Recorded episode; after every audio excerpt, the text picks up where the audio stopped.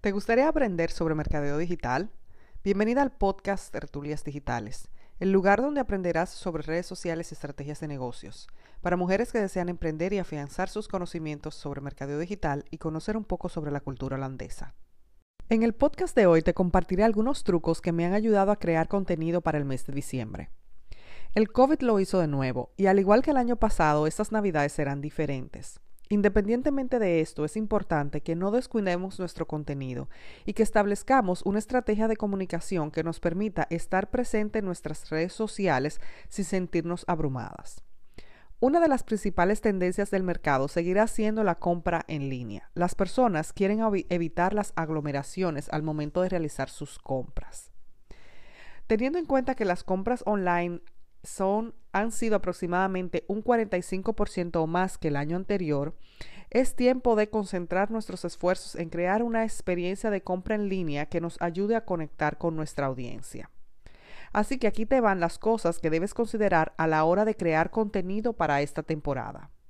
Primero, crea contenido pensando en alguien. ¿Quién es ese grupo de personas que quieres atraer? ¿Con quiénes te sientes cómoda trabajando? Ellos deben ser tu musa al momento de crear contenido.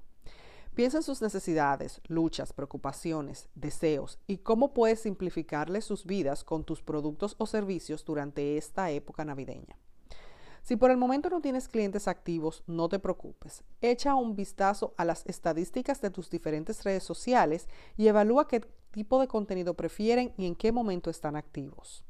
2. La experiencia. Es importante que las personas tengan un efecto wow antes, durante y después de comprarte. Piensa en algo especial que esté alineado con tu negocio y que pueda agregarse al proceso de compra para que éste sea sorprendente y compartible.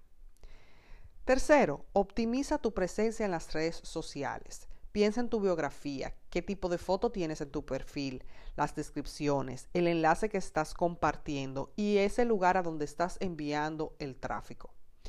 Puedes también crear un catálogo en Facebook para que puedas etiquetar tus productos, no solo en esa plataforma, sino también en Instagram. Cuando etiquetas tus productos, puedes agregar los precios y vincularlos a tu tienda en línea para que la gente pueda comprar de una manera más sencilla. Cuarto, ¿con qué frecuencia debes publicar?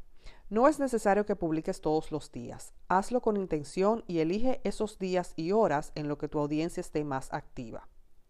Quinto, ¿qué publicar? No existe una fórmula especial para crear contenido, porque todo va a depender de tu modelo de negocio y de las personas a las que quieres servir.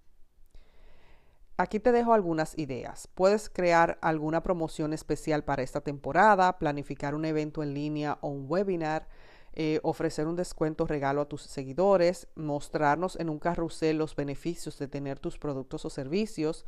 Puedes contarnos en las historias lo que está sucediendo en tu día a día, siempre y cuando esté relacionado con tu negocio.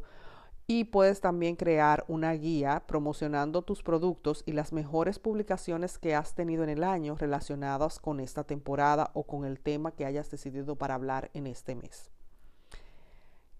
Gracias por acompañarme este año en el podcast. Espero que el 2020 sea un año muy productivo de salud y prosperidad.